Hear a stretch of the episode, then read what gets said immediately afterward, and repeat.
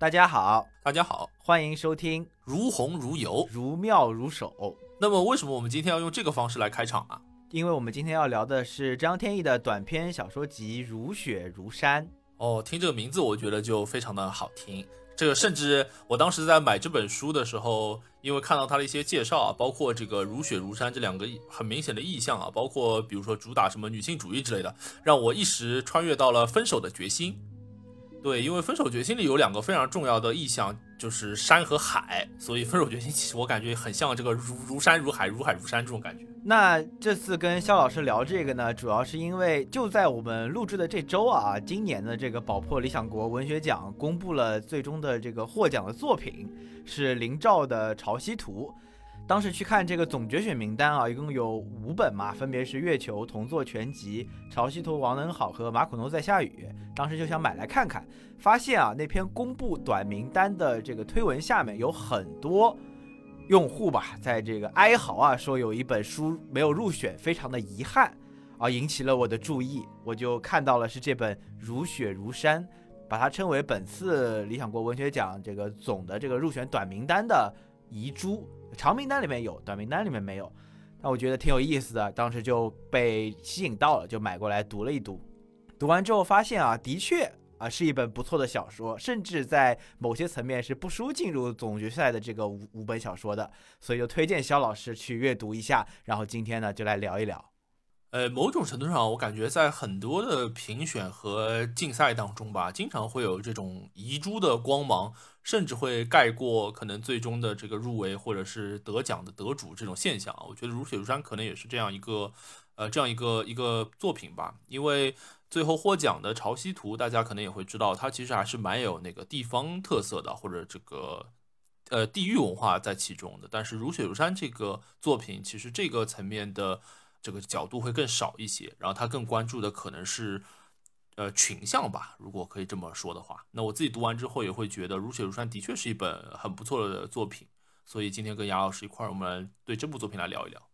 这部短篇小说集呢，里面一共有七篇短篇小说。每一篇小说呢，都会聚焦一名叫丽丽啊，这个不是同一个丽啊，就是 L I L I 啊，它可能是美丽的丽，可能是这个草字头下面一个厉害的丽，可能是栗子的栗，可能是站立的立啊，就他们名字呢都叫丽丽，聚焦一名丽丽的女性，然后讲述她在人生的某一个关键阶阶段吧遇到的一个故事。这个丽丽呢，她有可能是一个在火车上独自坐在一角的女学生，也可能是一个失独的中年老妇人，也可能是经历产后抑郁的一名妇女，也可能是一个经历这个中年危机的女文青。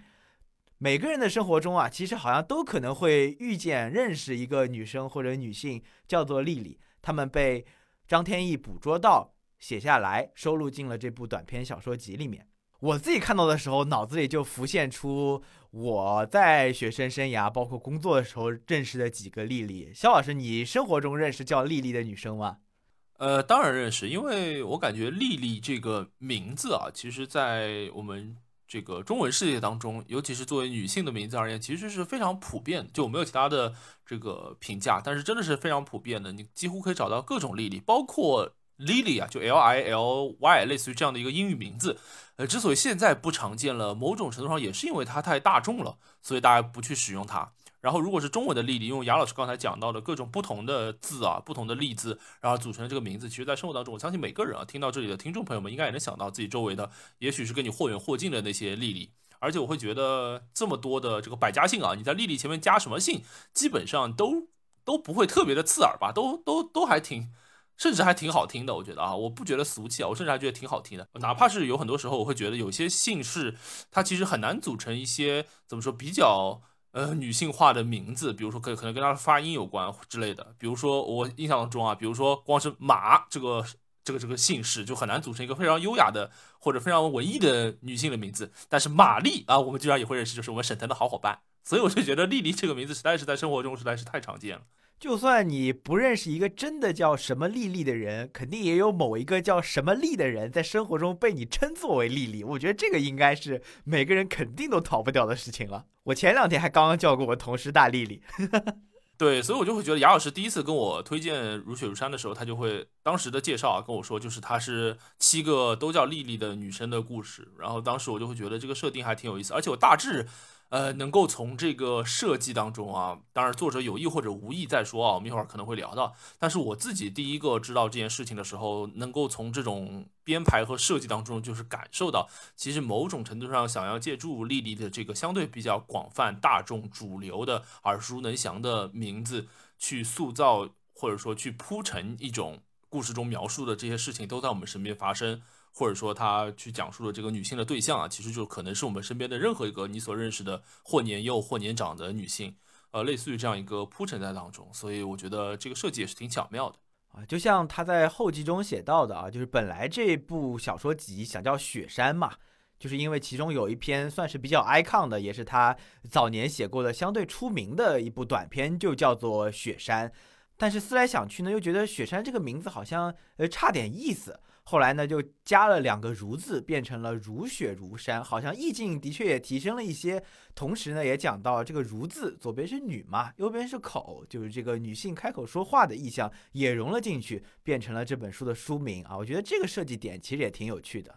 呃，是的，这个是从字形的层面吧。然后，如果回到雪和山这两个意象啊，除了我开头开玩笑说他给我一种这个分手的决心的感觉，其实在这本书的腰封上面有这样一段话说。生活中，雪与山都是极其常见又无法忽视之物。那如雪般细碎的日常和如山般深刻的过往，几乎贯穿每个女性的生命记忆。如雪如山，正是一个个以女性视角讲述的生存故事隐喻。啊，所以回到这个刚才说的这个莉莉这个事情上，我感觉可能就是描述一个呃女性的群像，而这个群像的面目其实是模糊的，因为它可能跟每一个女性都有关系。肖老师还是仔细啊！我面前的这个，我准备待会儿参考的这本《如雪如山》就没有妖风了，因为我这个人就一直不留着妖风。那本书的作者啊，张天翼，我自己觉得应该也是一个非常有意思、有趣的一个人啊，因为在这个书中，他有一个自我介绍嘛，他的自我介绍的描述很好玩，我也读一下啊，是自由职业者，写小说的手艺人，喜欢郁金香、海岛、丈夫。游泳、知识、恐怖片，膝下无猫，养了一棵桂花树啊！这些描写让我就脑子里浮现出了一个很有趣的这个角色啊，也是很多采访中把张天翼称为张师傅啊，因为他是天津人嘛。师傅这个词加进去，你就感觉他这个人的幽默 DNA 不仅仅在有一些书中的描写中透露出来，在这个自我介绍中也透露出来了，我真的是挺有意思。是，包括你在网络上，比如豆瓣啊，或者一些其他的平台，其实会看到张天翼自己的一些分享或者对他的采访。然后，其实你会发现，在采访中的张天翼啊，和你通过小说的文字和笔触去想象的那个作者的形象，其实我感觉还是有一些奇妙的，甚至是有趣的这个反差。就当我在阅读小说的时候，我其实会感觉他，当然只是我的感受哈，或者某种这个刻板印象啊，我感觉他带有非常细腻的。一些比如说偏南方的一些温婉和细柔，就有点这种感觉，因为他的描写啊、笔触啊都很轻盈，而且而且非常的非常非常细腻吧。但是你看他的一些采访和回应啊，包括本人的一些介绍，你会发现其实他本人是一个特别幽默、乐观、开朗的，你会感觉好像是一个。呃，非常快乐的人，但是在故事中，其实会很多时候都会透露出一些隐隐的纠缠、矛盾之类的东西。这个其实啊，再一次啊，让我感觉到，其实和什么什么南方、北方啊、天津啊、广州啊什么都没有关系的。可能主要还是因为她是一个女性作者，所以她能够捕捉到更多的独属于女性所经历的过程当中那些细腻的真实的一些复杂的情感。呃，好，那接下去呢，我们就进入这本书文本本身来讲一讲我们。关于如雪如山啊，想和大家分享的一些阅读感受。那先问问雅老师吧，就是整体读完这本书的七篇故事之后啊，你整体的感受是怎么样的？哦，我引用一下，在内容简介上有一个对于它的描述吧，我觉得是比较到位的。一个是敏感善察的心思，一个是细腻锋利的笔触。啊，这这个词儿，我觉得总结的已经是呃非常到位了。敏感善察的心思呢，其实有两个层面吧。第一个是在每一个故事的所讲述的整体的这个经历方面，选取的角度是比较有观察的。那比如说在第一篇《我只想坐下》里面讲的是一个女学生，她坐火车的硬座。回到家乡的这么一个一夜。那在其中呢，他会经历，比如说，呃，同学给他让座呀，然后旁边的人挤来挤去呀，他心里想着我要帮旁边的人打水，讨好讨他们，能多一点空间呀。包括来的人对他有些骂骂咧咧，以及他对一个列车员的仰慕。那整个这个一个晚上，这件事情本身的选取是挺有意思、挺有观察的。那同时，在一些细节的讲述和描述上，也是非常的呃到位的。就比如说我对身边人的观察，他挤我的时候，他这个一个年轻人，他可能相对来说会给我更多的空间，觉得没什么问题。然后有一些中老年人，他可能就觉得对空间感比较薄弱，会更多的去侵占你的空间。就类似于这样的细节，也是非常到位的。第二点，这个细腻锋利的笔触呢？呃，主要是呈现在这文字层面了，就对于心理感受的描写，或者说对于一些客观情况的描写。像他在第一篇《我只想坐下》里面提到，这个“硬座”的“硬”是一个很奇妙的定语，不是座位硬，是人硬，不用多，坐上几个小时，腰板、膝盖、腿脚就僵硬的跟棍棒似的啊！不能说是多么精妙绝伦的这个华美的词藻啊，但是这个。笔触我自己觉得是比较细腻而且比较到位的。然后像是在纪念日这一篇嘛，讲的是这个中年的女设计师一个出轨的故事嘛。那在选取的一些呃，包括对心理感受，包括一些意象上吧，比如说他跟这个第五月就是他出轨的这个作家的一些经历的事情中，在海边散步的描写，对于想拍一个身上带着红色这个衣服的。路人的这么一段情节的描写，以及她的出轨之后，她的老公回家之后这些描写，在这些小情节的描写上，既对于心理感受有着很强很细腻的到位的表述，对于客观事物的一些描写，虽然有有人会说他的比喻过多啊，但我自己觉得还好，整体都还在我能够比较接受的范围之内，然后看下来的感觉也是比较流畅、比较舒适的，然后比较有画面感的。呃，我就再补充一点吧，因为杨老师刚才讲的可能还是关于，比如说这个情节、故事和文笔这个层面吧。那如果我们要用呃一些比较简短的概念去概括这本书的主题的话，呃，这七个故事它去聚焦在同样的一个内核上，那我还是借用妖风上的一个定义吧，我觉得说的挺好的。叫做所有女人身上都暗藏一块相同的拼图，她们她们隐秘的悲喜与爱憎如此迥异又彼此相通。在这本书中，或许能找到该如何生活、如何爱、如何面对在夜晚辗转难眠的自己、如何在未来到来时不至于丧失勇气的答案。那我觉得他每篇都是在讲述一些生活的苦痛和悲喜，然后这些东西它可能是各有各的不同，但是也会有一些彼此相连的地方。但是最终啊，它这个整体的基调，其实在我看来啊。呃，七篇故事最终的基调都还是大体上而言都是一个上扬的，就是类似于这个充满着希望或者活出更独立的人格，类似于这样的一个主题。那在这本小说集中的七篇小说啊，就是我只想坐下、地上的血、永客、纪念日、春之言、雪山和拜年中啊，我们之前讨论的时候不约而同的，对于最喜欢的一篇或者说觉得最精彩的一篇吧，都挑选了。雪山也是这本书的书名的来源。那接下来问问肖老师啊，就是为什么最喜欢雪山这部单篇？这个单篇跟其他的小说相比有什么不同？有什么特别出类拔萃的地方呢？呃，我可以先简单跟大家分享一下雪山这个故事大致的剧情啊。这个雪山这个故事呢，一开始是由一个叫做巫童，巫就是那个巫山的巫，然后童就是那个孩童的童，巫童这样一个女生进入的，讲的是巫童和自己的男朋友啊马闯，然后他们两个人就是去参加一个同学的喜酒，他们两个人也在谈恋爱，然后可能准备明年也会去办喜事了，大概是这样一个背景。然后当他们在异乡这个逛街休息的时候啊，和巫童儿时的一位长辈不期而遇。这位长辈呢，就是这个故事里的丽丽。这个不期而遇的这位长辈啊，叫做江丽丽。江就是美女江，然后丽丽就是美丽的丽。然后她是这一篇雪山当中的这位丽丽。然后之后发生的故事呢，其实就是拨开回忆啊，这个追溯往昔的一个拨云见雾的过程。因为江丽丽这位呃，中年女士吧，然后她对乌桐啊这位小姑娘非常非常的热情，但是乌桐呢又隐隐的其实感觉好像怀揣着一些不可言说的心事。当然，她的男朋友马闯对此是一无所知。然后江丽丽呢，她在这个商场里面去做销售员的工作，然后她就很热情的接待了两个孩子，然后带他们一起吃饭呢，呃，也邀请乌桐的男朋友马闯去。他的店里面就是卖衣服的这个店里面啊，去试穿各种各样的衣服、西装啊，然后这个整套的这个 suit and tie 啊，类似于这种装扮啊，然后就整个过程就非常的，在马闯这个视角看来，其实非常的热情好客，也非常的有趣开心。但是乌桐的心里似乎一直都有一个过不去的坎。呃，这个坎呢，就是在乌桐小的时候，他和江丽丽其实是生活在同一个城市里面的。江阿姨当时也有一个儿子，然后这个儿子呢和乌桐这个小姑娘是同一所学校的同学，然后江阿姨的儿子呢也叫做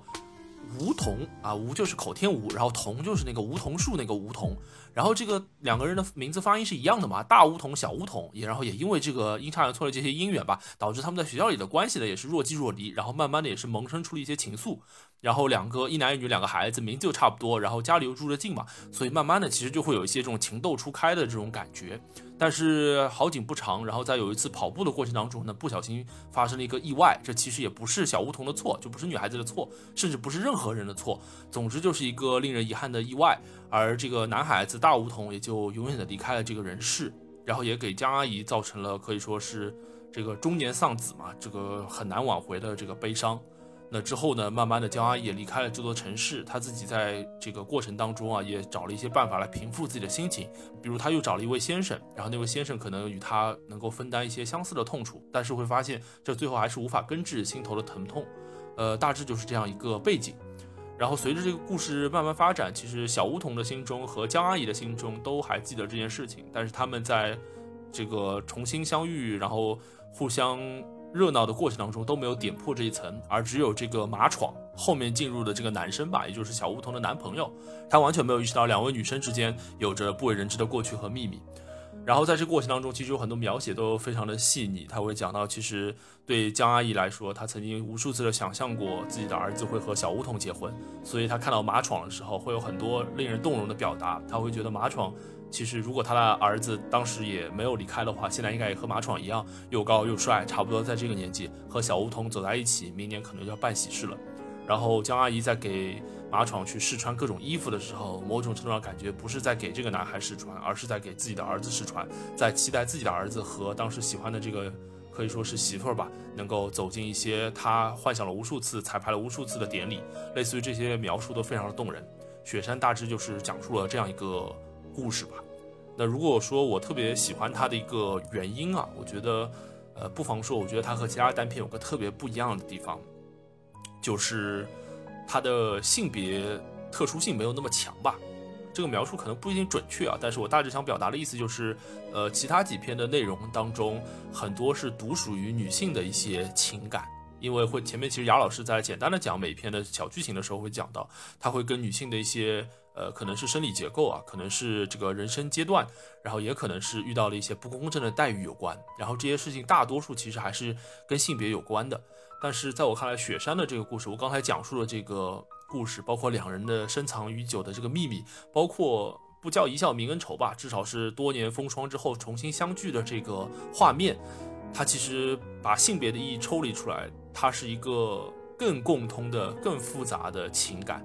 呃，我相信就是在听闻这个故事的时候，呃，无论你是个男性还是女性，你都可以带入其中，无论是带入哪一方的角色，呃，都可以感受到一些隐隐的疼痛吧。所以我自己特别喜欢这一篇书，我感觉它描述了一个更大的故事，它代表着人类更共通的一种情感吧，某些失去，某些隐秘，某些挣扎，以及最后的。用笑容泯视一切，有点这种感觉。我喜欢雪山的原因啊，跟肖老师稍有不同吧。在对张天翼的采访中，那个记者也问张天翼啊，说，呃，你觉得猜测一下，读者可能会喜欢谁啊？喜欢哪个短片？可能我 我就是这个普通读者啊。张天翼觉得啊，大家应该会喜欢雪山，呃，原因呢是因为它悬疑性最强，情节转折比较多，有包袱。但是呢，实际上啊，这个听众反应最多的呢，可能是纪念日，还有地上的血。但我恰恰呢就落入了他言说的这个俗套之中啊。我喜欢雪山的一个很重要的原因呢，就是因为根据刚刚肖老师的剧情描述，也能听听出来嘛，我们这个读者啊，其实有点马闯的意思。啊，我们闯入了这个故事啊！我作为读者在阅读的时候，其实有点横跳的。我有的时候其实是非常旁观者的这个第三者的这个马闯的角色，有的时候呢又会在两位女性主角中要有代入。这个跳跃的感觉啊，一方面是来源于故事一开始没有告诉我们真实的情况。虽不严密，虽不是推理小说的感觉，但也是相当有点像层层揭开的这种意味啊。那这个悬疑和包袱一呢，在读的感受上啊，会和其他的单篇不太一样。另一篇我觉得相对也有一些悬疑特质的，就是那个拜年嘛，但是其实也不是特别重。一个是在阅读的时候有这个解开的这种感觉，后来读完之后啊，我回想一下，不知道小老师有没有这么觉得？就这个解开的感觉。是非常恰当的。他和两位多年之后相遇的女性，这个梧桐和江丽丽，他们所相互试探啊、触碰啊，呃，包括对这个有一些禁忌性的这个过往的讨论啊，这慢慢解开的这个感觉，恰恰和剧情和他们自身的情感，我觉得是比较契合的。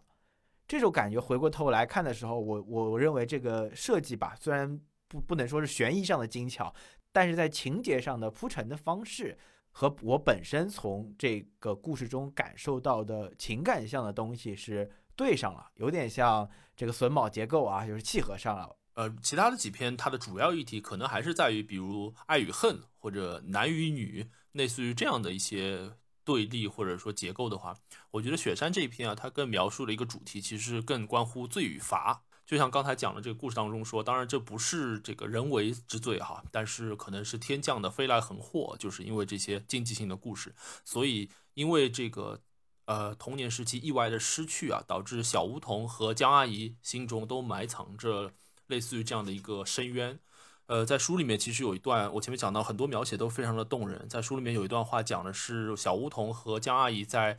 呃，异地他乡意外重逢的时候，然后当时的小梧桐其实情绪是非常非常的激动的。然后有一段非常精彩的心理上的这个描写，我可以念一下跟大家分享，叫做：其实梧桐都不知道手在使劲，他好像劈面撞上一个冷气森森的黑洞。这妇人从黑洞里一步踏出来，念出一道咒语。咒语唤醒了另一个巫童，好多个巫童从大到小按年纪排列，套娃似的，一个落一个，藏在他的体内。一刹那，时间变得不是时间，他也想起自己不是自己，是一个逃犯。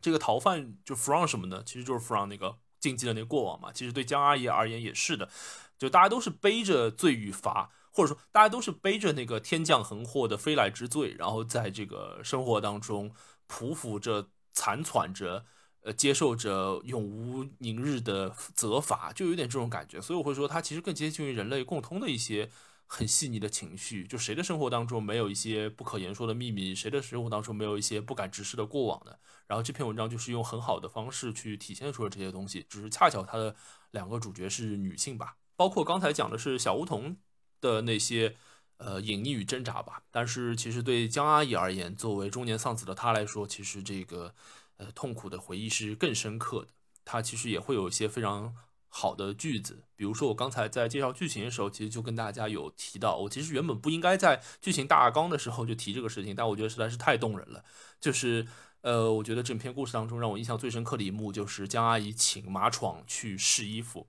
然后在那个时刻，可能在江阿姨的眼中，呃，这个帅气的小伙子和自己当年失去的那个儿子就进行了时空上的重叠。我可以念一段书里面原本对此的描写，那个情节大致就是江阿姨硬要马闯去试一套又一套的衣服，而且一般都是那些比较正式的一些礼服或者正装。江阿姨就会一直在夸说：“哎呀，梧桐啊，你男朋友真好呀，然后你男朋友穿了这个真帅气啊，类似于这些。”然后梧桐就会觉得这是江阿姨心里彩排的婚礼前夜对儿媳妇说的台词。然后这个过程当中，其实也会有一些，呃，来来回回的拉扯或者尴尬嘛。然后这个江阿姨自己也笑了，她抬手想要拍拍马闯身上哪里，最后手掌落在了他的手腕处，极轻柔的打了两下，说：“不用了，这些定价都不实在，虚高虚高的。阿姨每天揽上几个冤大头，业绩就够了。他的手又拍了一下，像拍在睡着的婴儿身上那么轻。刚才我跟小梧桐加了微信，等你们结婚一定告诉我，让阿姨送你两套好衣服，行不行？就我觉得这段其实你说它文采斐然吧，或者有什么精妙的比喻吧，其实没有。但是我觉得，哎，特别的，特别的动人。就是对一个商场中这个做销售员的阿姨来说，当两个孩子他们出于礼貌嘛，说阿姨试了那么多，我们要不把衣服买下来吧？那当时阿姨其实可很非常客气啊，拒绝了孩子们，说哎呀，这个价格太高了，你们就别买了。这其实特别像一个家长然后对待孩子的态度，或者说我我我有其他的便宜给你嘛，不用这个样子让你们破费。然后同时我相信在那个时刻，阿姨眼中看着马闯的样子，满满的可能都是当年自己儿子的模样。呃，所以这个时候就这份很隐秘的感觉哈，我现在用一个非常直白的方式来描述，反而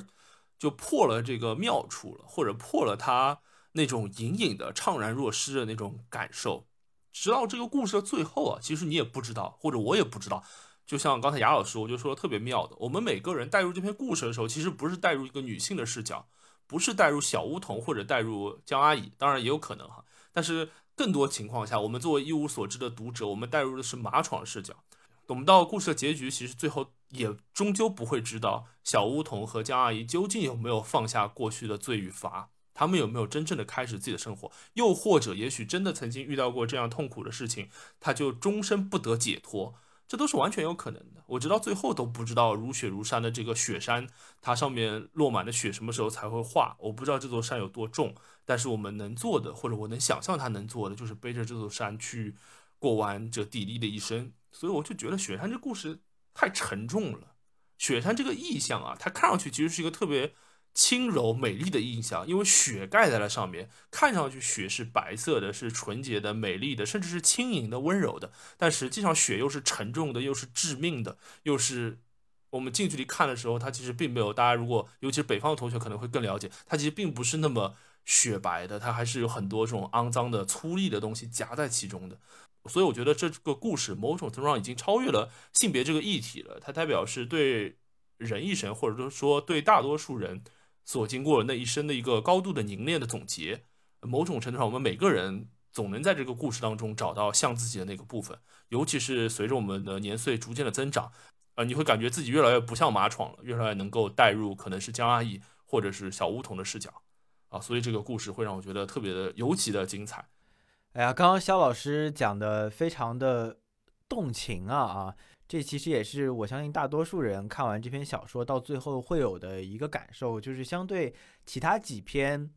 的结尾啊，你会觉得它更沉重一些，然后它的描写呢也会让你觉得更加触达心灵吧，因为它有的时候很多一些比喻啊，我看到的时候更多会觉得是好玩。啊，包括我自己啊，可能也会相对偏好一些里面一些可能是比较好玩、相对轻松一些的描述。但是哪怕你刚刚讲到像像套娃一样这种描述，其实放在一些情节上可能是偏有趣的这么一种感觉，但同样的描述放在不一样的故事下，似乎也有了不一样的意义和能够更多让我感受到这篇故事想传达的情感的这么一个作用。那接下来呢，我们离开雪山这部短片啊，给大家分享一下。在这篇小说中，我们感受到的细腻锋利的笔触，也就是一些让我们印象深刻的描写，其中当然也会带到除了雪山之外，其他也挺值得一读的比较优秀的短片。那肖老师先缓缓啊，我先分享一下 刚刚也提到过的这个第一篇，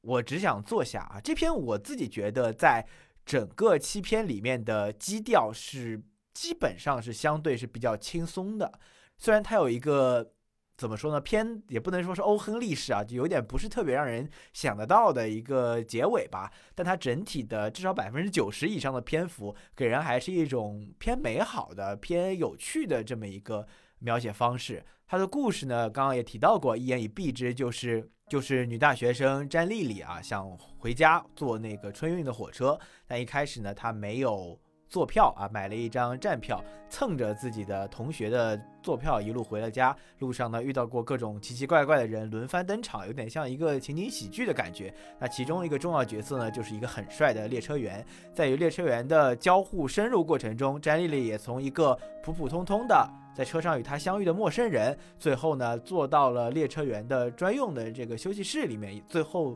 还遭遇到了一个。呃，出人意料的结尾吧。透露一下的话，其实就是被骚扰了嘛，对吧？这样一个故事。那这个故事中，呃，抛开他所谓的这个情节不谈啊，有一些很趣味的描写，在这里想跟大家分享一下啊。比如说，在詹丽丽为众人打水，然后穿过这个嘈杂的车厢的时候啊，提到的是，她用软绵绵的嘟囔“对不起，让一下”来开路，一点点往前钻探。各种口音的抱怨如碎石飞溅，开凿出的缝隙在身后迅速闭合。那比如说他在深夜睡觉的时候被鸡吵醒了，提到的描述是：下一次是被鸡叫惊醒，探头找一圈，声音发自对面以下的麻袋，麻袋口伸出一对捆住的蜡黄鸡爪子，大过年的一只公鸡的前途有很多种可能。白斩鸡、盐焗鸡、三杯鸡、栗子焖鸡、麻辣鸡丁。凌晨四点，这道未来的年夜菜挣扎着撕成，像他头顶人类爱说的“站好最后一班岗”。我不说更多的描述了啊，但是，呃，从刚刚的这两个小段中可以看出啊。呃，一方面，这个比喻过多的评价，其实啊不是空穴来风啊，的确在很多的小段落中会夹杂着大量的，我个人觉得是比较有趣味的一些比喻，然后呢，也夹杂着一些怎么说呢，独属于年轻人吧，或者说让让詹丽丽这个年轻大学生的角色更加丰满的一个做法，就是他看到的事物的时候，脑子里会浮想联翩，想出很多呃奇怪的、有趣的这么一个比喻和想象。这也是为什么他在面对年轻的列车员的时候，也浮现出了很多想象和想法，然后也慢慢的，呃，和列车员就是在故事情节上有进展。呃，就这可能的确不是那种很怎么说呢，深刻的描写吧，或者说这样的描写让故事变得更加的利益上拔高了。但可能就像我们之前聊天啊，我自己特别喜欢一些呃轻松有趣的轻喜剧，但是又带有一种呃怪诞的风气啊，就像那个比如说 A 二四对吧？这个红色火箭，所以我好感觉好像我的这种审美偏好也迁移到了文字上，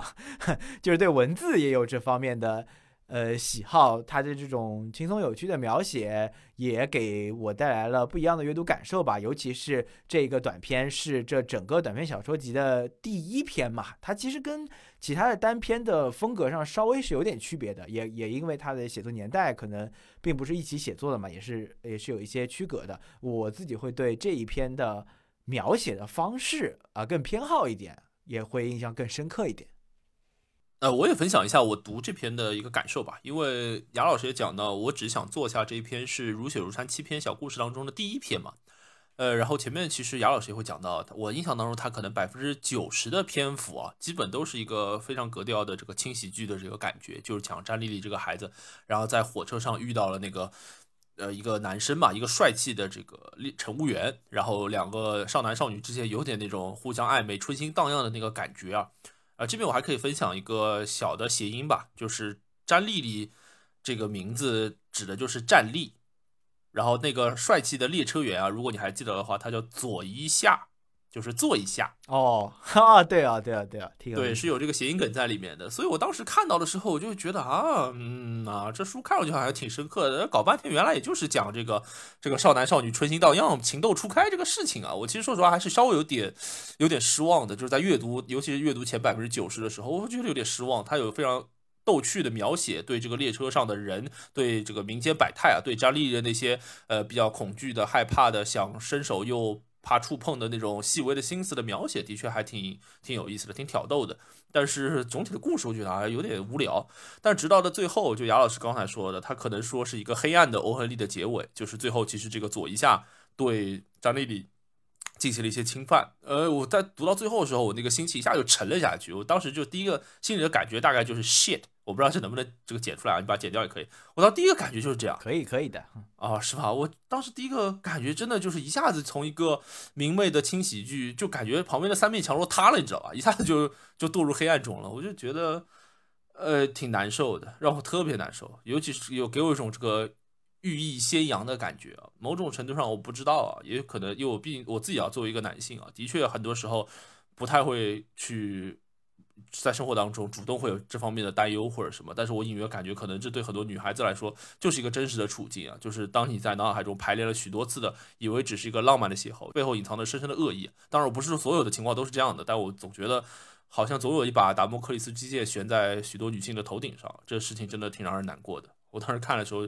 反正挺难受的这个事情，甚至他比我刚才如雪如山让我哽咽，但是这篇是真的让我难过。我觉得这个情绪还是不太一样的。对我自己看到那个结尾的时候，我我不知道你会不会有这样感受。我觉得他有两个，对我来说啊，有个两个小的转折。一个当然是他在列车员的空间中坐下啊，本以为是一场浪漫的邂逅，甚至是爱情的开端嘛。但是这个左一下对他，我差点说是左一哈，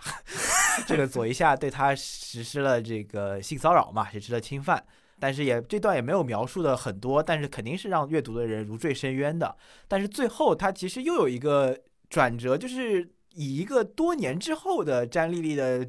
角度讲述了一小段嘛，就是说什么老娘当年就是被摸了这一下，什么隔着个牛仔裤和秋裤，他能摸出来什么呀？就就类似于这样的一段描述啊，在我的感受里，他其实，呃，我不知道出于什么样的呃原因吧，其实还是给他扭了一下的。如果说我只是看到最后他被呃侵犯了就结束了。那我的脑海里的浮想其实是这个事情会对他进行很大的影响啊，甚至于说往难过了想，可能会呃影响他的之后的对于就是爱情的憧憬和向往。但是似乎啊，似乎就是最后一个再一个小的转折，让我觉得好像啊这个事情呃虽然很痛苦，但好像似乎又抚平了一下我的。心情就有点这种感觉，当然可能在现实情况下，很多这种创伤和伤疤是抚不平的。但是小说最后，嗯，怎么说呢？我觉得是美好黑暗不那么黑暗的这么一个结构啊，让我呃心里稍微稍微这个提上去了一点儿，就就有这么一个有这么一个感受。呃，那接下去我来分享一篇这个我印象比较深刻的一些描写吧。然后这一篇可能是我感觉小品感最重的一篇啊，就是《如雪如山》这本书的最后一篇，叫做《拜年》。哎呦，这名字就小品起来了，这名字像春晚上那种小品啊。呃，刚才雅老师也讲到，就是张天翼的采访当中啊，他以为大家会最喜欢雪山，但实际上大家提到最多的是纪念日啊、地上的雪啊等等。然后就会接着问呢，说那你自己最满意的一篇是什么？然后张天翼就挑了这篇《拜年》啊，他我看到很多采访里面他都有那种呃对拜年这一篇的偏爱。然后当然也会，后面记者就会接着问啊，所以你才把它放放安排了最后一篇作为一个收尾嘛？张天翼说，倒这倒也不是啊，只是他的这个七篇的排序啊，其实是按照七个丽丽的年纪的岁数，由小到大这样来排列的。所以最后一篇拜年当中的这位丽丽啊，其实是所有丽丽当中最年长的一位。那拜年大致讲了一个什么故事呢？我觉得这个其实可以简蛮简单的来概括哈，因为它精彩的地方都在它的描写。呃，他讲的是有一个男人叫做曹孝东，这名字听上去就威武霸气啊。然后他自己呢是一个对自己要求极其严格的人。呃，用这个书里的原话来说，有一句话我觉得蛮有趣的，讲的是他就是一个行走的规则。哦，他对自己有非常高的德行，呃，品味上的约束。比如说，他会要求自己的呃老婆和女儿。绝对不能去沾染一些恶俗的东西，不能看那些无聊的段子。没事就要听高雅的古典音乐，而不能听流行音乐。包括这个过年，呃，逢年过节，这个拜亲访友啊，他们也要穿的对标什么。英国的王储啊，就是这种感觉，一定要穿的非常的高端。那总而言之呢，他用现在的话来说啊，这个曹孝东就是一个非常名媛风的这种人。虽然他是一个男人，但是他对自己的要求非常严格，去提升自己的品味和涵养，而且给自己的女儿，他的女儿叫球球，就是那个呃打球的球球球，然后给自己的女儿从小就是非常非常精英的教育，绝对让她要不能被那些呃所谓的世俗的奶头乐的东西所沾染。然后这次讲这个曹孝东带着老婆儿女儿去拜年，拜的是谁呢？拜的是一位大画家。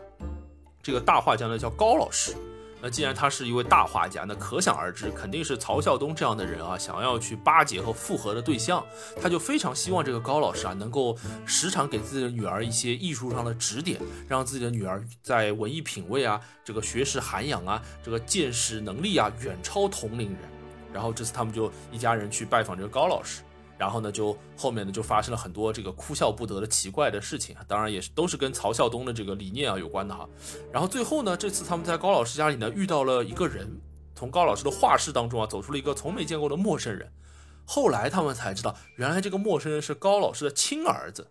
啊，高老师一直把这个球球当干女儿来培养，曹孝东呢也乐此不疲，非常满意。这但是这一次呢，他们遇到了高老师的亲儿子，那之前怎么从来没见到过这亲儿子呢？原来这亲儿子之前啊犯过事儿，进去了，刚放出来，哎呀，这个对我们曹孝东先生而言简直是这个惊晴天霹雳呀！这个完美形象高老师，人生导师高老师，怎么能有这样的污点呢？他教育出的孩子怎么是犯事的这种人呢？曹孝东不能接受这一切，然后这一次的拜年啊，就是在一地鸡毛当中结束了。他大致讲述的就是这样一个故事，里面有一些非常有意思的描写啊，我可以来跟大家分享。这个我举一个例子啊，里面就会讲到，呃，曹孝东他老婆怀孕的时候啊，你也可以想象嘛，对曹孝东这样的人来说，他肯定是希望自己呃养出一个，比如说像他一样的儿子。然后经过他对自己一样的雕琢，把这个儿子培养成一个曹孝东 Plus 这种版本。但是最后呢，这个事与愿违，呃，他老婆怀的是个女儿。但不管怎么样，反正女儿生下来了，曹孝东也要给他这个精英的培养。然后在书里面，他就会说到说，呃，当时他老婆怀孕了，生完孩子，当时曹孝东就霍的起身，转身面对孙娟，孙娟就是他老婆，一个膝头落地，整个身子挫下去。孙娟小小的惊了一下。你干什么？求婚你都没跪，现在想起下跪了。我这是母凭子贵吗？曹孝东伸手不让他动，他说：“娟，谢谢你，谢谢你给我这个机会。”然后呢，他对着肚子里的宝宝说：“呃，这个词我不太会念啊，反正是个法语，大致应该是 bienvenue，应该是类似这种念法。这个词的意思呢是法语中的欢迎的意思。这是曹孝东会的十来个法语单词之一。”后来他常常跟别人说：“我跟女儿讲的第一句话就是法语。”哦，我觉得这个描述就非常有意思。他大致就高度概括了曹孝东这个人的思路，包括后面我前面讲到他让女儿去接触了一些内容啊等等啊，基本都全是一定要是高雅艺术。里面其实还会有一个很有意思的段落，是我印象比较深刻的一个情节，讲的是曹向东他们一家哈开车去高老师家里的路上，然后呢，一开始他妈妈想听一些蔡依林的歌曲，然后被曹孝东摁住了。赶紧要去播放什么约翰施特劳斯啊、莫扎特啊之类的，然后再后来呢，这个他们又讨论起了一些呃随性的随便的话题，又被曹孝东给喝止了。他觉得也要讨论啊，就应该讨论中国最伟大的小说《红楼梦》，然后他们就在讨论《红楼梦》，然后呢，刚想说《红楼梦》里的一些内容，突然这个前面的一些什么堵车的这个什么情况啊就化解了，车都让开了。曹孝东赶紧说：“哎，这个车走了，我要去抢这个车位。”这个时候你就会发现，其实再怎么说，再自视甚高、自命不凡的人啊，你在面对生活当中的一些凡俗、零碎、琐碎的事情的时候，肯定还是要把眼前的事情放在第一位的嘛。就无论你是在讨论约翰施特老师，还是讨论《红楼梦》啊，你这个前面好不容易空出了一个车位了，你的第一个反应都不是继续讨论，而是这个去抢这个车位。所以我觉得这个某种程度上就非常尖锐的体现了曹晓东。不能说他骨子里还是个俗人吧，只能说他其实本质上只是一个一介凡人，然后靠这些精装或者衣装之类的东西啊，去包装自己，很大程度上都是一个徒劳啊。拜年他大致讲述的就是这样一个故事。那同样，我刚才讲到，呃，曹孝东的女儿球球啊，这个球是两个篮球的球嘛，但实际上它也有个谐音啊，就是囚徒的囚，就是对于曹孝东而言，呃，这个女儿某种程度上已经成为了他。实现自我报复的一个工具吧，或者说贯彻他相对比较畸形和极端的教育理念的一个实验。呃，某种程度上，孩子也是挺悲哀的吧。所以这篇讨论的很多内容，我感觉和这个性别也关系不是特别大。他们描述的可能更多的还是一个小品的方式去讨论，比如说对于教育啊，甚至是对于这个家庭教育，类似于这种或者说经营理念吧，类似于这种东西的讨论。啊，对，而且这一篇里面的丽丽其实是怎么说，有点像最容易被忽略的一个丽丽了，因为那个丽丽是教授的老婆嘛，在故事情节里面的所谓的重要性，还有所谓的篇幅，真的都是非常少的。他有点像，既不是观察者，然后也不是所谓的。最重的情感承载的对象啊，就是我看的时候，其实有点没意识到他就是那个丽丽，我还在想丽丽是谁，因为孙娟的名字一开始就说了，我就不知道谁是丽丽，后来我才想起来哦，那个他，他就是那个丽丽，就像你刚刚一开始说的小品感啊，我整个看这一个小说的时候，我脑子里就已经开始演舞台剧了，你知道吗？就是我会自动的给他做好了舞台的分区和音乐。你有没有这种感受？就是在好多个情节的时候，它其实都非常适配一小段音乐，就是当当当当当当当当当当当当，就给我这种感觉，你知道吗？曹笑东他一开始要怪那些人，要开始作怪了。他比如说怪这里，你不许听蔡依林，要听施特劳斯，就是我就觉得就是要当当当当当当当当当当当，你要听施特劳斯，当当当当，就这种这种嘚儿。嘚儿的东西就很多，你知道吗？我真的感觉就是曹晓东每次说完那种怪话，就是说你不应该怎么样，你应该怎么样，或者说他们追忆他那些就是曲高和寡要搞的这种很高端的这些点的时候，都非常适合做那种当当当，就这种这样的这种幽默的这甚至是搞怪的配乐放进去，都是曹晓东看不上的五毛音效。这个这些音效就是。非常适合曹晓东，但他应该都看不上。他说话的期间，几几乎没有任何一段话可以配施特劳斯和李斯特。他说的话全都只能配这种五毛五毛音效，而且你甚至在筛选那个音效的 tag 的时候，你不能筛选什么轻松，你筛选轻松都没没用，你筛选的就是搞怪。就我之前做那个音效的时候，你筛选轻松是出不了这种的，都像轻音乐一样。他这种真的就是筛选出来是搞怪。而除去这个声音之外啊，就当时看的时候，还有一个很强的感受是，他的喜剧感，就那种舞台分区的感觉也很强。因为那个曹笑东带着球球还有孙娟去那个教授家里的时候嘛，他们不是会跑到那个教授的画室里嘛，对吧？后面发现是，结果他儿儿子在里面，一开始以为是教只有教授在里面，就很像一个呃，就是镜框式的舞台，上面有一些。分区，然后这个分区甚至都不是做的特别实在的，就比如说是实景的，其实根本不需要，它其实就只要有一个角落是一个画室，放上一个画架，里面是这个青年啊，在这个作画，然后球球就跑来跑去，然后这个灯光就啪啪啪点，然后配上这些搞怪的音效，就能够好像就是直接把这个这个戏改成一个。舞台剧了，包括他一些开车的场景，你可能甚至也不需要什么实景的车嘛，对吧？我搞一个那个车的方向盘，曹晓东拿着，后面两个人假装坐在那里，直接就能演了。这种舞台感或者小品感，我刚刚这么多的想象啊，自然是因为呃有看到过类似的作品。那这样的类似的作品提炼出来的特点就是，它其实是一个打打点的这种一个一个小点。靠这种小点来推进剧情，呃，特别强的一篇，呃，这个小说，你会感觉它不是怎么说的，一整件事情在绵延不断的发生，它更像是就是一会儿出一个什么事情，一会儿出一个是什么事情，一会儿出一个什么事情，一会儿插一段回忆，一会儿进一段剧情，一会儿出来一个人物，它就有点像这种，这个就跟这种小场景的喜剧或者是小场景电影啊，像是那种夜店夜点儿店，就那个乔任梁演的那个。呃，喜剧电影就跟这种非常像，它整体的阅读感受上会变成这么一个情况。你你倒过去看，你会发现这个第七篇拜年和我刚刚提到的这第一篇，我只想坐下，他们其实在剧情推进上这些点都会更重。但是因为呃第一篇这个我只想坐下里面，詹丽丽她毕竟是呃一个人的想法嘛，对吧？你会感觉她更。呃，是一个人的主观的这种延续，会更延续性更强吧。然后在拜年里面，他可能小点推进的这么一个情况更严重哈，所以他我觉得是小品感更强的一个蛮重要的一个来源。好，那分享完了印象深刻的描写啊，正好两个偏喜剧的，冲淡一下雪山带来的这个稍微有点低气压的情绪。那接下来啊，要不肖老师吧，我们分享一下。在整个七篇小说中，里面令人比较印象深刻的角色，呃，我我印象比较深刻的角色来自于纪念日这一篇。纪念日这篇呢，它讲的就是一个寂寞的已婚女人丽丽，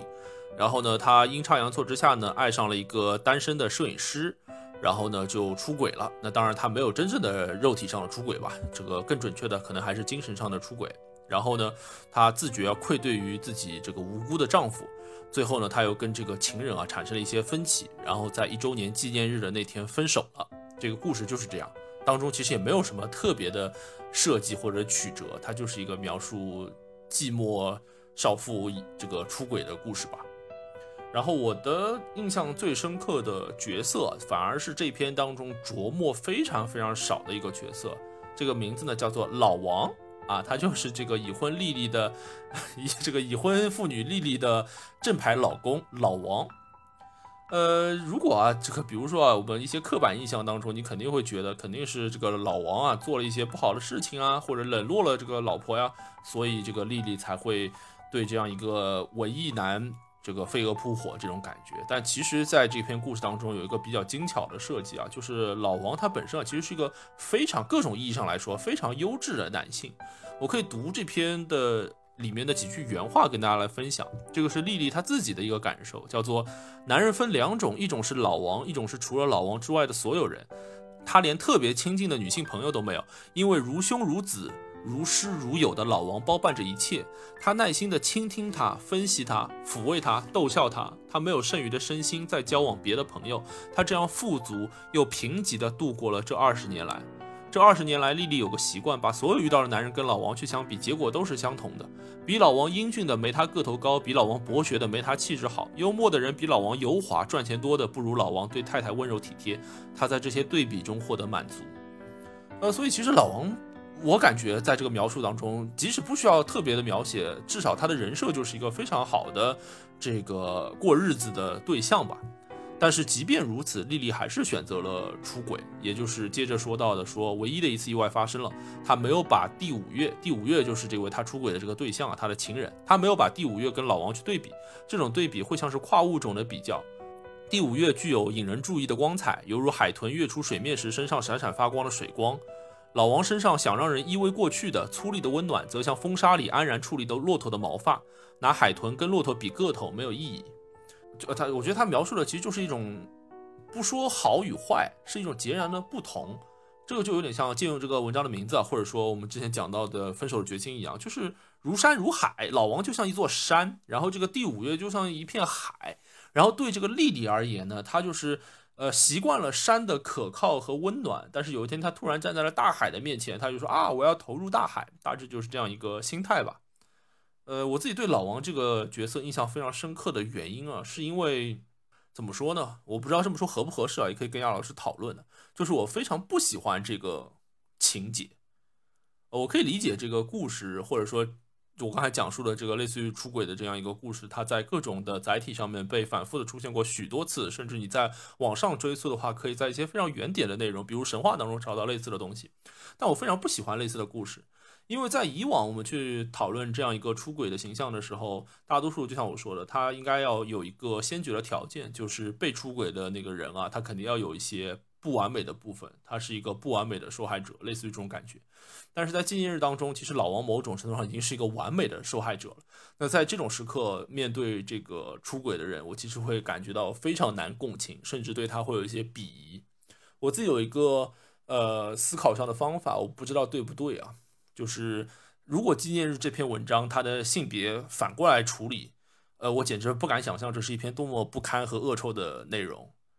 我打个比方哈，比如说今天这个一个男士。然后他是已婚男士，他的老婆也非常的优秀，就是比他漂亮的没他温柔，比他温柔的没他体贴，比他体贴的没他漂亮，类似于这样的，就是他是一个非常好的人。然后从小就是青梅竹马，一起成长过来，也没有遇到过任何的风雨。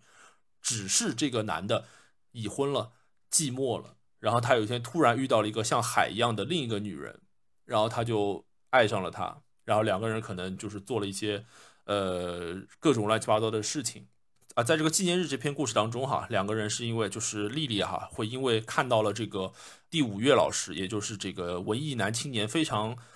平凡和朴素的一面吧，或者说非常非常私密的那一面，然后感觉啊，原来你们唯一的人也会有这种屎尿屁的痕迹在啊，类似于这样，所以就很失望。那反过来，如果这个性别反一反的话，是这个出轨的男士，他出轨了一个这个如海一般的女性。然后他跟这个女性在同居或者是共床的过程当中，然后我不知道啊，maybe 如果他是一个特别什么类似于什么月经羞耻的人，他看到了这个如海一般的女士来了这个生理期，然后他感觉啊，像你这样的仙女居然也会来例假，然后他就非常的失望，然后他就决定了分手，然后又觉得对自己的正牌老婆非常的愧疚。就如果把性别反一反，几乎没有任何的设计上的变化，我简直不能想象，不能想象这篇文章是多么的不堪和恶臭。所以反过来说，现在因为它是一个女性视角带入的这个故事，难道它就变得可以接受了吗？我对此真的非常的存疑啊！所以我想听听杨老师的看法。我看这七篇小说吧，就不说别的小说了。这七篇小说，我觉得，呃，除了《春之言》，我自己实在是没什么特别大的印象之外，其他的呢，我其实都有蛮有喜欢的点的。然后喜欢的点呢，我觉得大致可以分为两种，一种就有有点类似于刚刚你提到的《雪山》里面这种。就是它更共性，就是说你放到谁的身上，他可能都会觉得，呃，这个东西能够触动我，就类似于这种感觉。然后有一些呢，我觉得可能就类似于纪念日这种，他的点就是他在写我，不论他写的我是一个完美的我，或者是道德有瑕疵的我，还是道德上非常不堪的我，但是他在写我，就是这个写我的所谓的点，是会让人觉得这是篇。不错的，或者是说让我有共情的，让我觉得挺好的一个小说。我相信这也是挺多人为什么会觉得张天翼的这本小说集里面最好的小说，或者说最喜欢的小说是《纪念日》和《地上的血》这两篇都有一个很共通的特点嘛，就是他在写我，而且他写我的这个点可能是我在其他的小说上，或者说我在普世的影视作品中、呃小说作品中、文艺作品中没怎么看到的。我我看到现在在张天翼的小说中，我看到了。所以，我把它当做这个最优秀的点，这可能是张天翼本人写的时候并没有考虑到的东西。所以，张天翼说他觉得写的最好的是《雪山》，因为这这个对于他可能来说是更宏大的、更能够呃囊括这个所有人的情感的话题。但是对于读者来说，他们的感受是非常唯一的嘛？它的唯一性在于就是。这篇小说如果达到了我的某一个点，那我可能就是所谓的就是全人类共情的点就没有那么重要，所以我会觉得纪念日是更好的小说，就类似于这样的一个感受吧，我的一个猜测啊。我感觉就我读完这篇小说的感触，有一点点像我们上一次这个聊体坛秘史的时候讲那个呃橄榄球那个不存在的女友那一篇，然后当时我也会提出，就是他居然。呃，能够心安理得的，好像若无其事的站在这里，就作为一个加害者或者作为一个犯错的形象，他居然能够这样若无其事、心安理得的坐在这里分享这些事情，甚至还带有某种呃赞扬的意味，或者带有某种认同的感觉。呃，在我看来，其实是非常可笑的。就我坦率说啊，这个纪念日中的丽丽是我特别不喜欢的一类人，就无跟可能跟性别也没有关系啊。就如果是一个男性，他做类似的选择，就像我刚才说的这个，呃，性别一反的这个剧本当中，呃，跟性别没有任何的关系，是跟他，比如说他的性取向什么都没有任何的关系。就是我觉得这一类人有一个共通的特点，是我特别反感的，也是在我在生活当中遇见过类似的情况，让我觉得特别难以处理、特别棘手的。他们会对于曲折有一种怪异的留恋，什么意思呢？我大致可以分享一下，在这本书的就是纪念日当中，哈，其实有一段原话，差不多就描述了这个现象。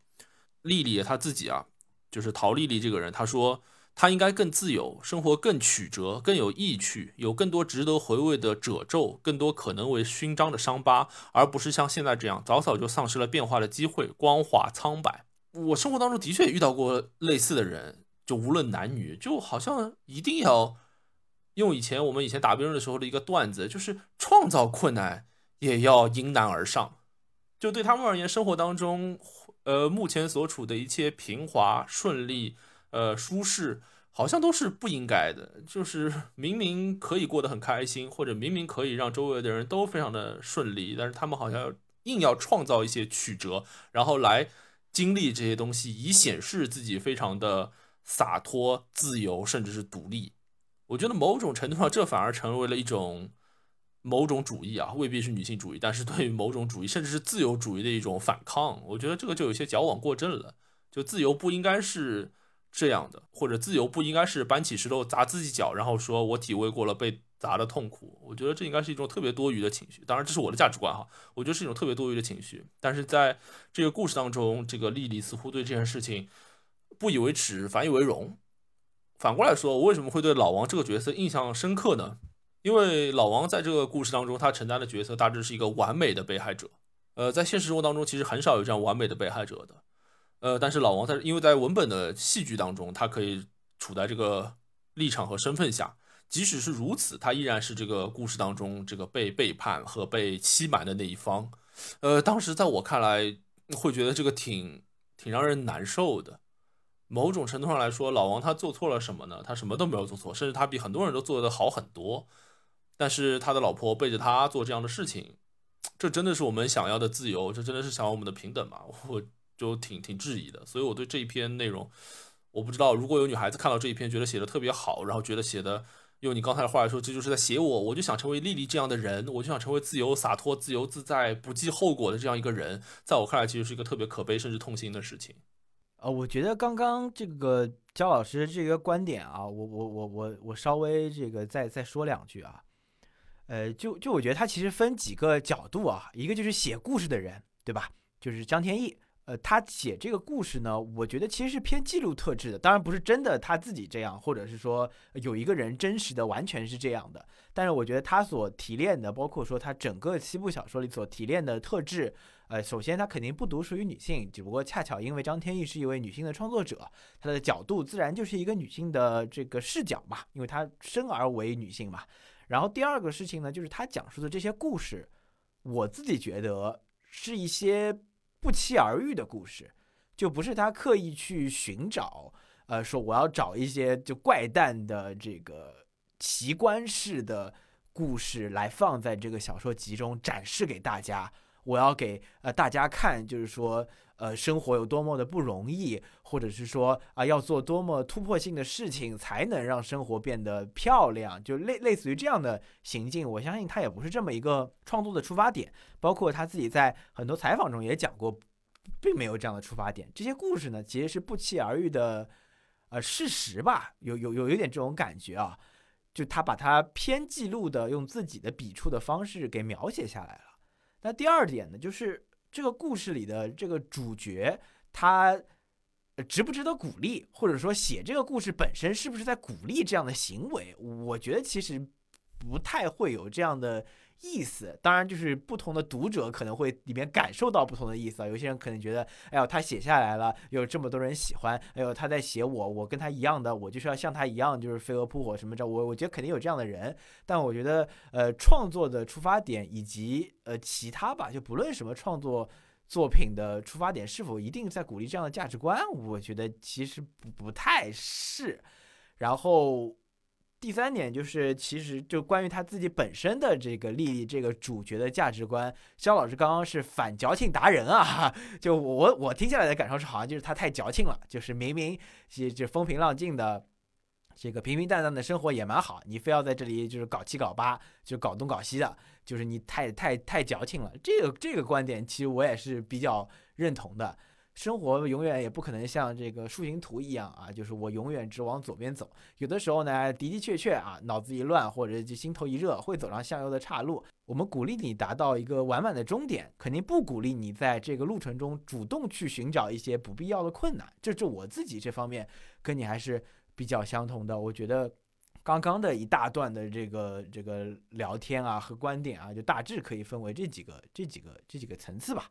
我同意杨老师说的，我其实倒也没有说张天翼他本人会鼓励类似于这种价值观，或者至少他本人没有一个明确的价值观吧，只是忠实的用你刚才的话来说，这个记录式的写下了这个不期而遇的故事。我只是，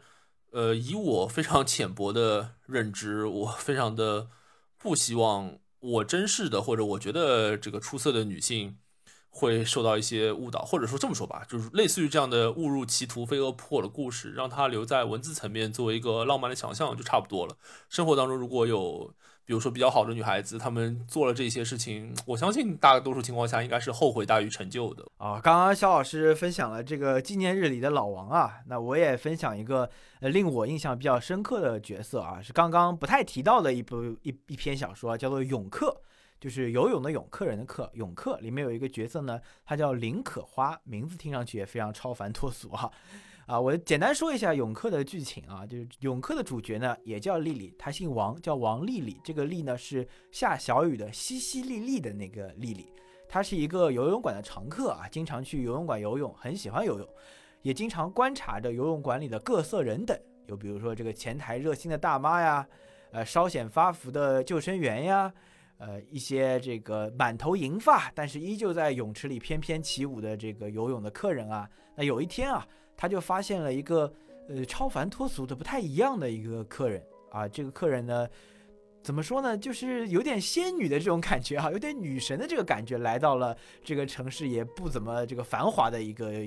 游泳池，那他在这里游泳啊，那那那那丽丽呢也不敢上前与他搭话啊，但后来经过几番机缘巧合，也算是认识了。那其中一个蛮关键的一个事情啊，也跟性骚扰有关，就是这名泳客啊林可花在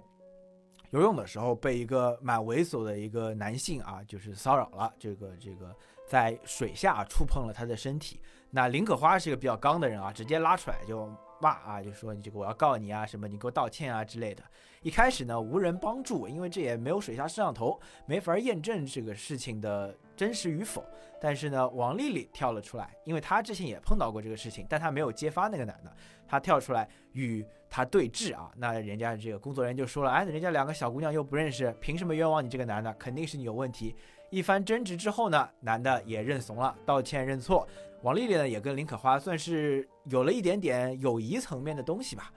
那后面的时间推移啊，慢慢的就发现林可花其实也不是一个非常容易跟人亲近的人。啊，几次王丽丽想要跟他有一些更深入的接触，或者说简单来说就是想当朋友嘛，但是也可以说是没有成功。王丽丽和李可花的两个人的故事呢，就仿佛就随着这个时间的流逝，也慢慢的开始无疾而终了。大概就是这么一个故事。那为什么我会对林可花这个角色印象深刻呢？就是我觉得啊，就是在这所有七篇小说里面，就所有的不论什么或男或女或大或小或老或少的这些角色里面，林可花是一个啊有点神秘的角色。我看到很多角色啊，比如说詹丽丽，比如说这个王丽丽，比如说江丽丽，这些所有的丽丽们，还有其他的一些像刚刚提到过的曹晓东这样的角色啊，他们仿佛很容易被看穿，很容易被看透。你就大概就随着小说故事的展开，你就知道他们是什么样的人，甚至于说我脑子里已经印象出了身边有什么样的人跟他们很相似，或者呢是一些类似于比如说像刚刚提到的拜年里面的教授，或者只是像纪念日里面的第五月这样的角色，我其实对他没什么兴趣，我可能也没有特别了解他，但是我似乎就是也没有什么挖掘他的这个性质。也觉得这个人啊，好像就这样吧，他也没什么这个可可值得我再去思考的了。但反观这个故事里的林可花，对他的琢磨虽然不算少，嗯，他有一种这个这个神秘的能够吸引你的一个特质，就你想了解这个人到底是什么样的，我就仿佛成了故事里的那个主角王丽丽，我好像很想跟他交朋友，很想跟他知道他之前的故事，很想知道他为什么经常来这个游泳馆游泳。很想知道为什么他碰到了骚扰之后还是比较刚的一个态度。很想知道他游完泳之后去了哪儿去干嘛。就就他身上有这么一种欲说还休的这么一个感觉。这样的气质呢，在其他的角色里面不多见啊，甚至于说非常的独有。在这本小说可能也有个三四十个角色里面吧。林可花我觉得是让人特别印象深刻的。呃，泳客这篇我自己也挺喜欢的。一方面是因为我自己也挺喜欢游泳的。然后另一方面是因为我觉得他写的挺有江湖气的，他甚至挺有这种有点这种武侠的这种感觉啊！我不知道雅老师能不能感觉到。从你刚才说林可花这种飘飘仙仙的这种，像什么仙子啊这种白袍，包括她的泳衣，我记得也都说都是那种白色的嘛。然后是有点这种世外高人、巫山神女这种感觉哈。呃，然后其实我觉得有个比较有意思的设计啊，就是呃在这篇故事的主角这个丽丽和林可花。这两个人其实是几乎，比如说他们的岁数相差也不大，然后也会有一些交集，然后互相之间也不是特别熟悉。其实，在设计的时候啊，你完全有可能把这个林可花名字叫做丽丽，主角可以叫随便什么别的名字。那这样的话，这个丽丽就会在这篇文章当中显得更加重要。呃，但是我觉得作者没有这么去做，而是让我们更容易带入这个丽丽，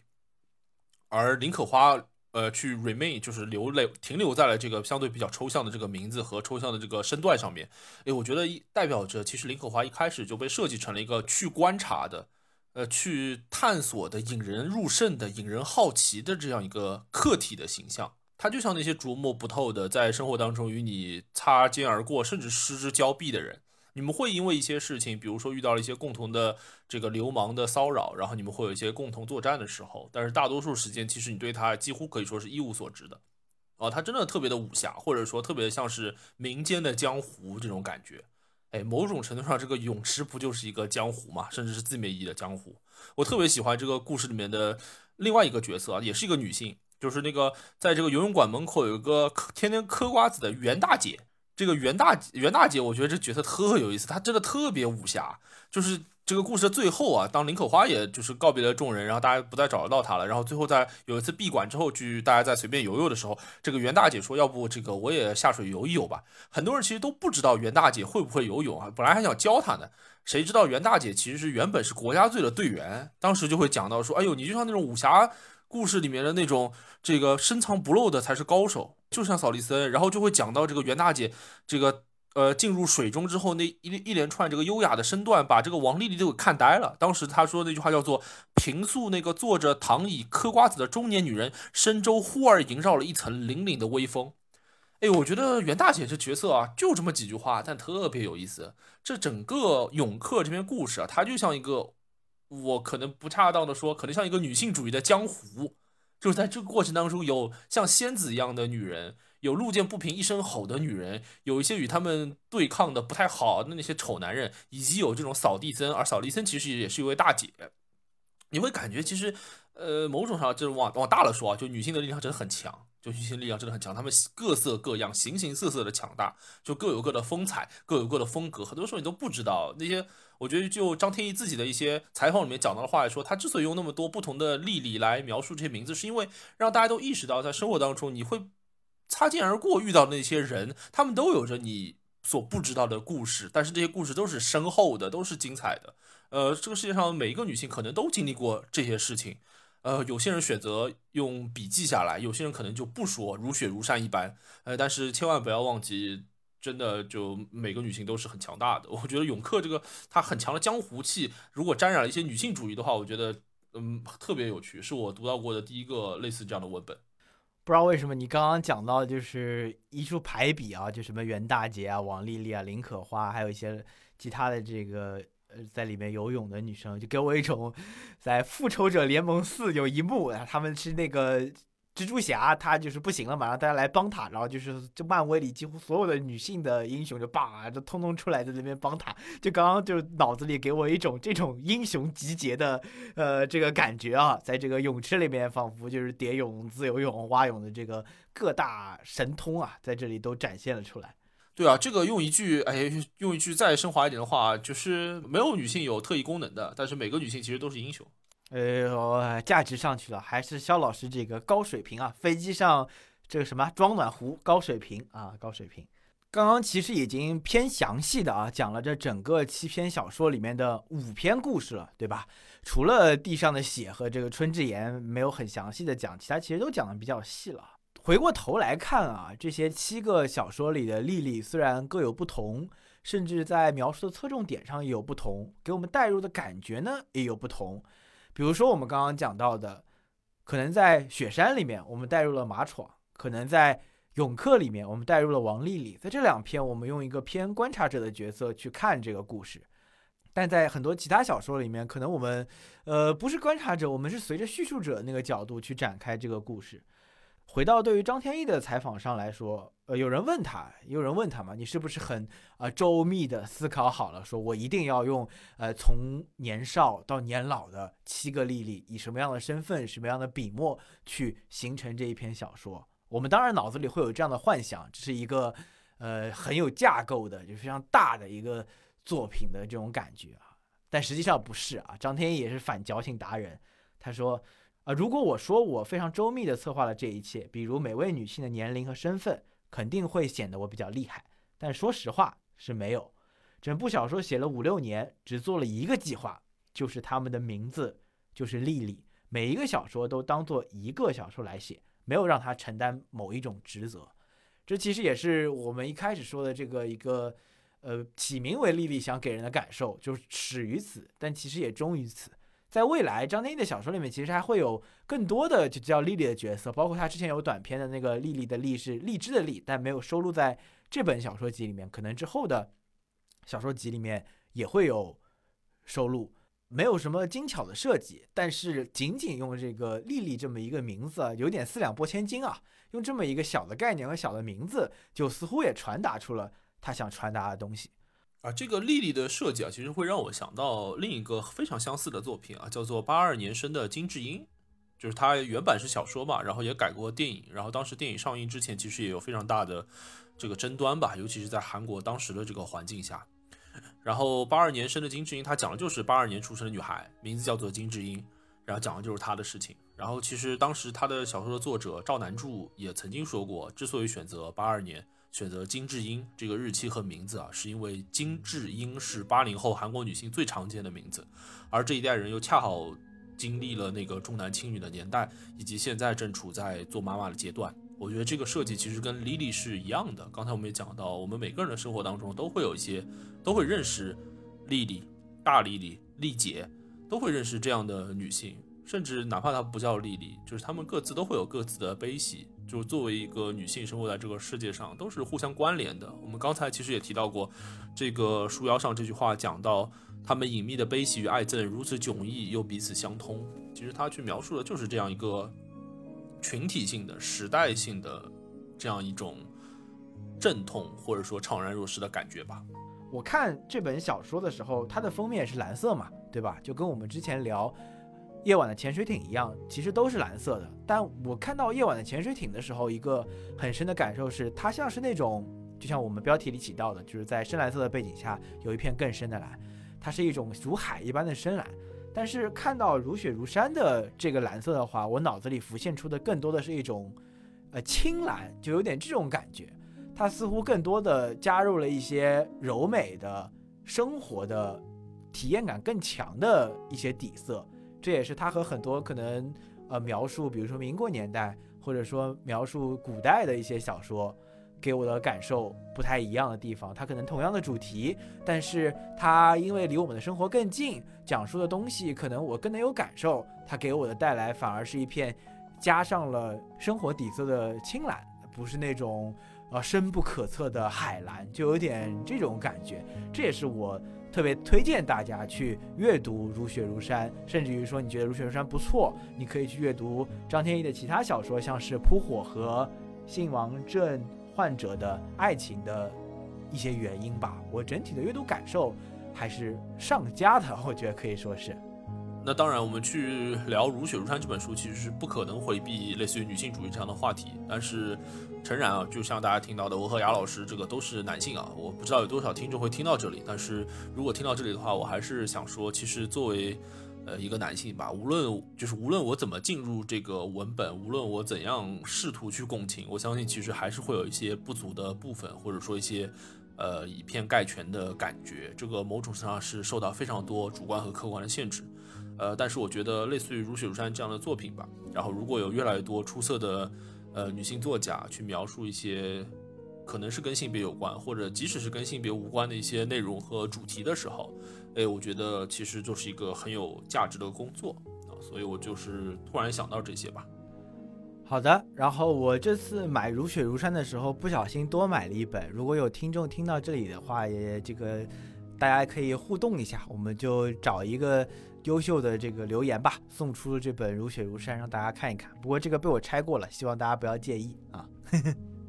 好的，那么这以上就是我们这一期的主要内容了，感谢大家听到这里。红油妙手，下期再见，拜拜。